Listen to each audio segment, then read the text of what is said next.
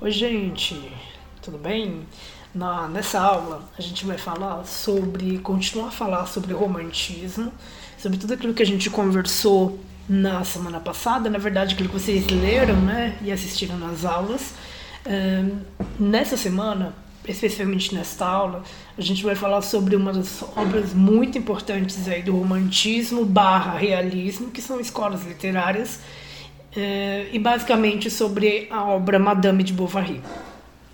Polêmico desde sua publi primeira publicação, em 1856, a obra francesa do Gustavo, Gustave Flaubert se mantém viva e instigante mais de 160 anos depois. A fama dessa Madame Bovary ela é tão intensa que se escuta adjetivos atrelados à obra mesmo de quem não a leu. Eu mesmo já sabia que o livro era sobre uma mulher do mundo antes de ler a primeira frase. A reputação de Emma Bovary é debatida por quem a conhece e por quem acha que a conhece. Madame Bovary foi lançada em fascículos, né, folhetins, em cadernos de jornais é, como era de costume na época. Mesmo antes do capítulo final, a alta sociedade francesa estava exasperada. Flaubert foi a julgamento, o escritor, né, o autor deste livro, ele foi a julgamento acusado de produzir uma obra que ia contra todos os valores morais, além de ser ofensivo à religião e aos bons costumes. Na disputa, Flaubert proferiu as famosas palavras: Emma Bovary sou eu. O autor foi inocentado e o livro pôde prosseguir com a publicação final e o sucesso absoluto que se seguiu. Emma Bovary é uma grande leitora. Ela lê romances e, e sonha com a vida das personagens. Margaret Rago, historiadora da Unicamp, em entrevista ao Café Filosófico na CPFL, eu vou deixar esse link depois desse vídeo para vocês assistirem posteriormente ao longo da semana, explica que a Emma, essa personagem, é uma péssima leitora. Ela não entende as nuances do que lê, ela entende as histórias como algo real, e é assim que Emma cria para si a expectativa de como a sua vida deve ser. Quando ela se casa com insonso, um insosso e sem graça Charles Bovary, a expectativa que ela tinha para para seu casamento entra em colapso ao se deparar com a realidade. Seu marido é um homem comum, beirando até a mediocridade. O médico formado, amando de sua mãe, Charles, não tem grandes ambições além de manter uma vida tranquila com seu trabalho e sua família. Se Emma não entende as nuances de suas fantasias, Charles não entende muito de contexto social. Na pequena cidade de Nionville, eles ainda conhecem Romais, um farmacêutico que fala muito sobre racionalidade e progresso. Este farmacêutico ele se julga um homem à frente de seu tempo e pratica medicina sem licença. Há uma certa rixa entre ele e Charles, que este último não percebe. Há ainda o mercador, o Leroux, que se aproxima dos Bovary e se aproveita da confusão e desconhecimento do casal sobre finanças para, para oferecer empréstimos que estimulam o consumo de Emma. O romance provinciano de Flaubert estimula o nosso olhar para os estereótipos da organização de uma certa França burguesa à época da construção da obra. Os rótulos de polêmico e afrontoso que o livro recebeu se deram por conta de Leon e Rodolfo. Leon é um jovem escrivão, ambicioso, ele está na trilha para uma carreira de sucesso depois dos estudos. Ele se aproxima por Emma e é correspondido, porém Emma é casada e nada pode acontecer. Ambos parecem compreender essa realidade e Leon se afasta de Emma, mudando-se para outra cidade para dar sequência aos seus estudos e carreira. A história com Rodolfo é diferente. Ao ver Emma pela primeira vez, Rodolfo ele decide que vai conquistá-la. Flaubert coloca o leitor em contato direto com o que Rodolfo pensa, algo que não acontece com Leon. E o processo pelo qual ele passa para decidir que o casamento de Emma é irrelevante para seus desejos. O caso entre eles quebra o paradigma de relacionamento para Emma. Ela percebe que ao se relacionar com alguém fora do casamento, nada muda, de fato, se ninguém souber o que ela pode atrair a atenção de um homem como Rodolfo, de posses e ambicioso. Seu valor como mulher, a seus olhos, parece ser reforçado. Não é por acaso que o termo bovarismo na psicanálise designa alguém que vive em devaneios e fora do mundo real, buscando realizar uma fantasia sem fundamentos, vivendo em uma insatisfação crônica. Emma abre mão da sua identidade, mãe e esposa, para viver o que ela acha que é real e verdadeiro. Rodolfo ele é exatamente o tipo de pessoa que iria alimentar esses sonhos e depois fingir que nada aconteceu. Quando o relacionamento termina, Emma perde a base. Seus altos e baixos passam a ser mais intensos. Quando está em seus bons momentos, Emma amplia essa felicidade por meio de um consumo exacerbado, de coisas que ela acredita, que também reforçam a vida que ela deveria ter. É assim que ela acaba por deixar a família à beira da falência. A verdade é que se o livro fosse sobre Rodolfo, não teria causado tudo o que causou. Emma quebrou a barreira de mulher do lar e esposa dedicada dentro da instituição do casamento. A mulher, tratada como base do casamento, era e ainda é, entre aspas, de certa forma, mal vista quando decide não seguir o roteiro social preparado para ela. Podemos ter reservas morais ao adultério por diversos motivos, mas o que aprendemos desde sempre é que quando ocorre no casamento é um dos piores pecados, e é pior ainda quando a é a mulher que trai, não é verdade? Todos os papéis reservados a Emma Bovary simplesmente não foram suficientes para abarcar seus desejos e ela decidiu então renegar tudo que diziam que ela deveria ser. O foco do autor em destrinchar o dia a dia da classe média e baixa fez com que Madame Bovary fosse considerada a precursora de um movimento literário denominado realismo, um movimento que batia de frente com o romantismo, tão vigente até ali. Stendhal, também francês, e o russo Chiquin também foram outros nomes atrelados a este novo movimento. Mas afinal, esse livro é um livro sobre uma mulher da vida? A conclusão que chegamos é que a obra de Flaubert é tão bem construída e tão intensamente real que a maneira como a pessoa define diz mais sobre o leitor do que sobre a história em si.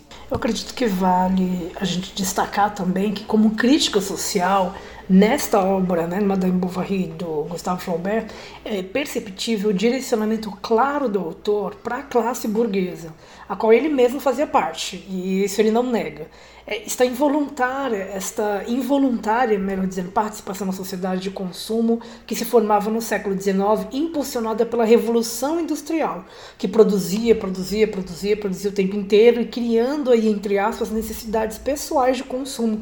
Levava o Flaubert, né, o autor deste livro, a criticar a sua dependência econômica e social neste meio. Emma, que é a protagonista da, da história, Emma de Bovary, além de sonhadora, é uma mulher insatisfeita, mesmo não lhe faltando nada e tendo a possibilidade de comprar ou o achar necessário, ela afoga a família em dívidas feitas ao longo da trama.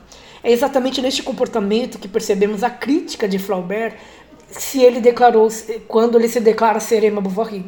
Né? Assim como a personagem, ele se viu escravo do consumo. Na verdade, essa personagem ela representa a rejeição do autor aos burgueses materialistas de sua época. Além disso, Emma também tinha outras características pessoais, na qual o autor pode, pode refletir, criticar, expor muito da sua própria vida. Antes da gente prosseguir com as atividades e né, também falar mais sobre essa obra tão importante, eu queria ler um enxerto, uma pequena parte né, do livro. Esse, eu deixei no material, então vocês vão ter acesso ao, um, a esse excerto que eu estou lendo. E ele também está na apostila do caderno Aprender Sempre, volume 2, que, que vocês já têm disponível. Tá? Mas no material que eu preparei em PDF já tem este, este enxerto, né, que é justamente um, um trecho desta, deste texto literário Madame Bovary. Howard deveria ser um lavrador dos mais abastados. Havia partido a perna na véspera à noite, quando regressava de uma festa de reis em casa de um vizinho. A mulher falecera havia dois anos. Vivia só com a sua menina, que o ajudava no governo da casa. Emma corou quando o viu entrar, ao mesmo tempo em que disfarçava, procurando mostrar-se risonha.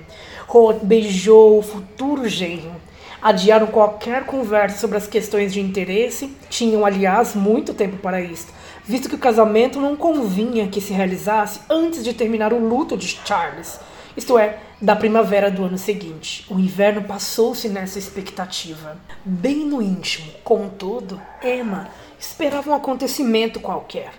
Como um marinheiro em perigo, relanceava olhos desesperados pela solidão da sua vida, procurando ao longe alguma vela nas brumas do horizonte. Não sabia qual acaso, o vento que a impeliria para ela, e qual a praia para onde se sentiria levada.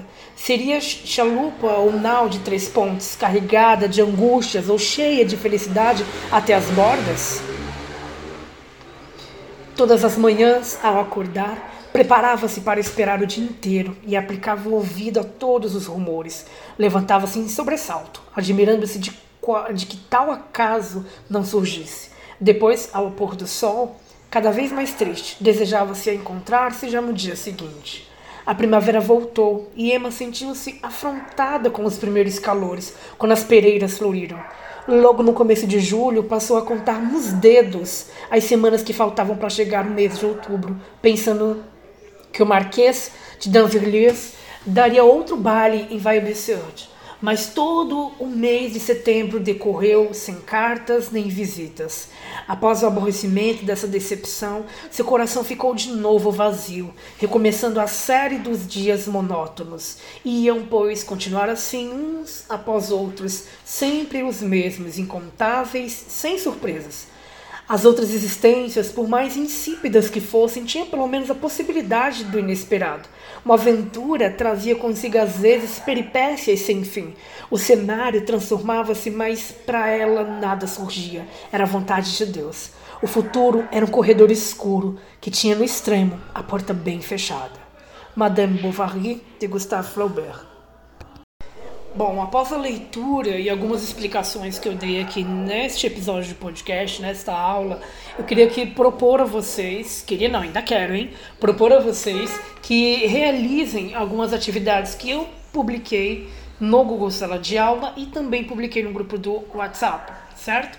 Essas atividades elas vão ao encontro para a gente tentar entender como que se estabelece é, esse romance e qual a importância dele para o século XIX, para o romantismo especificamente, que é o que a gente está trabalhando, mas especificamente que a gente conseguir identificar neste romance, é, lembrando que romance é um gênero textual e não necessariamente é um romance romântico, como vocês puderam perceber aí ao longo das explicações, da leitura que fiz e também de outros momentos ao longo da semana que a gente vai discutir também. O romance nem sempre é romântico. O romance, ele é um, um estilo, um gênero literário em que em que a sua estrutura ela é dada, ela é escrita em prosa. Né? Essa escrita ela se popularizou na literatura ocidental durante o século XIX. As suas origens, a origem do, do romance, como vocês imagino devem ter, se lembram, né? Na aula que eu publiquei do CMSP, lá os professores comentavam que o romance ele vai surgir, aí eles remetem à ideia de Dom Quixote, uma novela de cavalaria escrita por Miguel de Cervantes lá no século XIV, considerado um precursor do romance moderno. A forma literária do romance apresenta de forma ficcional a experiência social da modernidade, uma representação mais próxima da experiência individual que possui um contexto temporal e espacial além de ser, antes de serem vendidos, melhor dizendo, e editados em forma de livro, tal como a gente conhece agora, os romances, como eu havia falado no início dessa aula, eles eram publicados em folhetins um capítulo por vez, em espaços dedicados a eles nos jornais. E isso colaborou para que a popularização desse tipo de história ficcional é, fosse veiculada de uma forma muito grande por, pelos meios de comunicação em grande circulação e deixava os, le, os leitores naquela época ávidos, sedentos, enlouquecidos por dar continuidade à narrativa. Algo muito semelhante ao que a gente tem hoje como os seriados, novelas televisivas dos dias de hoje. O que tem que ficar claro também como característica do romance, de forma geral, é, é uma narrativa longa, escrita em prosa e geralmente dividida em capítulos. Tá? Existe uma ambientação temporal. A narrativa ela deve acontecer em determinado tempo, que pode ser linear ou não linear, objetivo ou subjetivo. Existe a questão da ambientação espacial. Além do tempo, o romance ele é ambientado em determinado espaço onde as ações acontecem enredo ou trama, o romance vai contar uma história, é óbvio, que é apresentada a partir de um encadeamento de eventos. É um enredo. Então, os eventos vão acontecendo, às vezes, simultaneamente. E o que, são esses eventos? São fatos, situações que acontecem na narrativa que vão fazer com que é, a gente tenha uma trama, que a gente tenha um enredo, uma história propriamente dita muitas vezes a história contada ela não é o principal componente do romance, mas sim a maneira como a história é contada. A gente vai ter também a presença de personagens que podem ser planas ou complexas, protagonistas, antagonistas, em número variável, mas que se relacionam a partir da trama, trama principal. A gente vai ter o gênero em constante mutação. O romance não é uma forma acabada, mas está continuamente se transformando, assim como a humanidade. É um gênero aberto aos mais variados experimentalismos, buscando novas formas de captar a atenção do leitor para aquilo que está escrito. Então eu deixei no, no, material da semana passada muitos, muitos exemplos, né, tipos de romance histórico, regional, romance de formação, romance de ação, picaresco, autorreflexivo, psicológico, enfim, são vários. Eu vou deixar um site também lá no Google Sala de Aula como material complementar para esta aula de hoje. Eu espero que tenha ficado claro. Dúvidas, me chamem no WhatsApp, publiquem, postem no Google Sala de Aula se assim vocês conseguirem, se tiver essa disponibilidade. E a gente se vê na nossa próxima aula. Um grande abraço.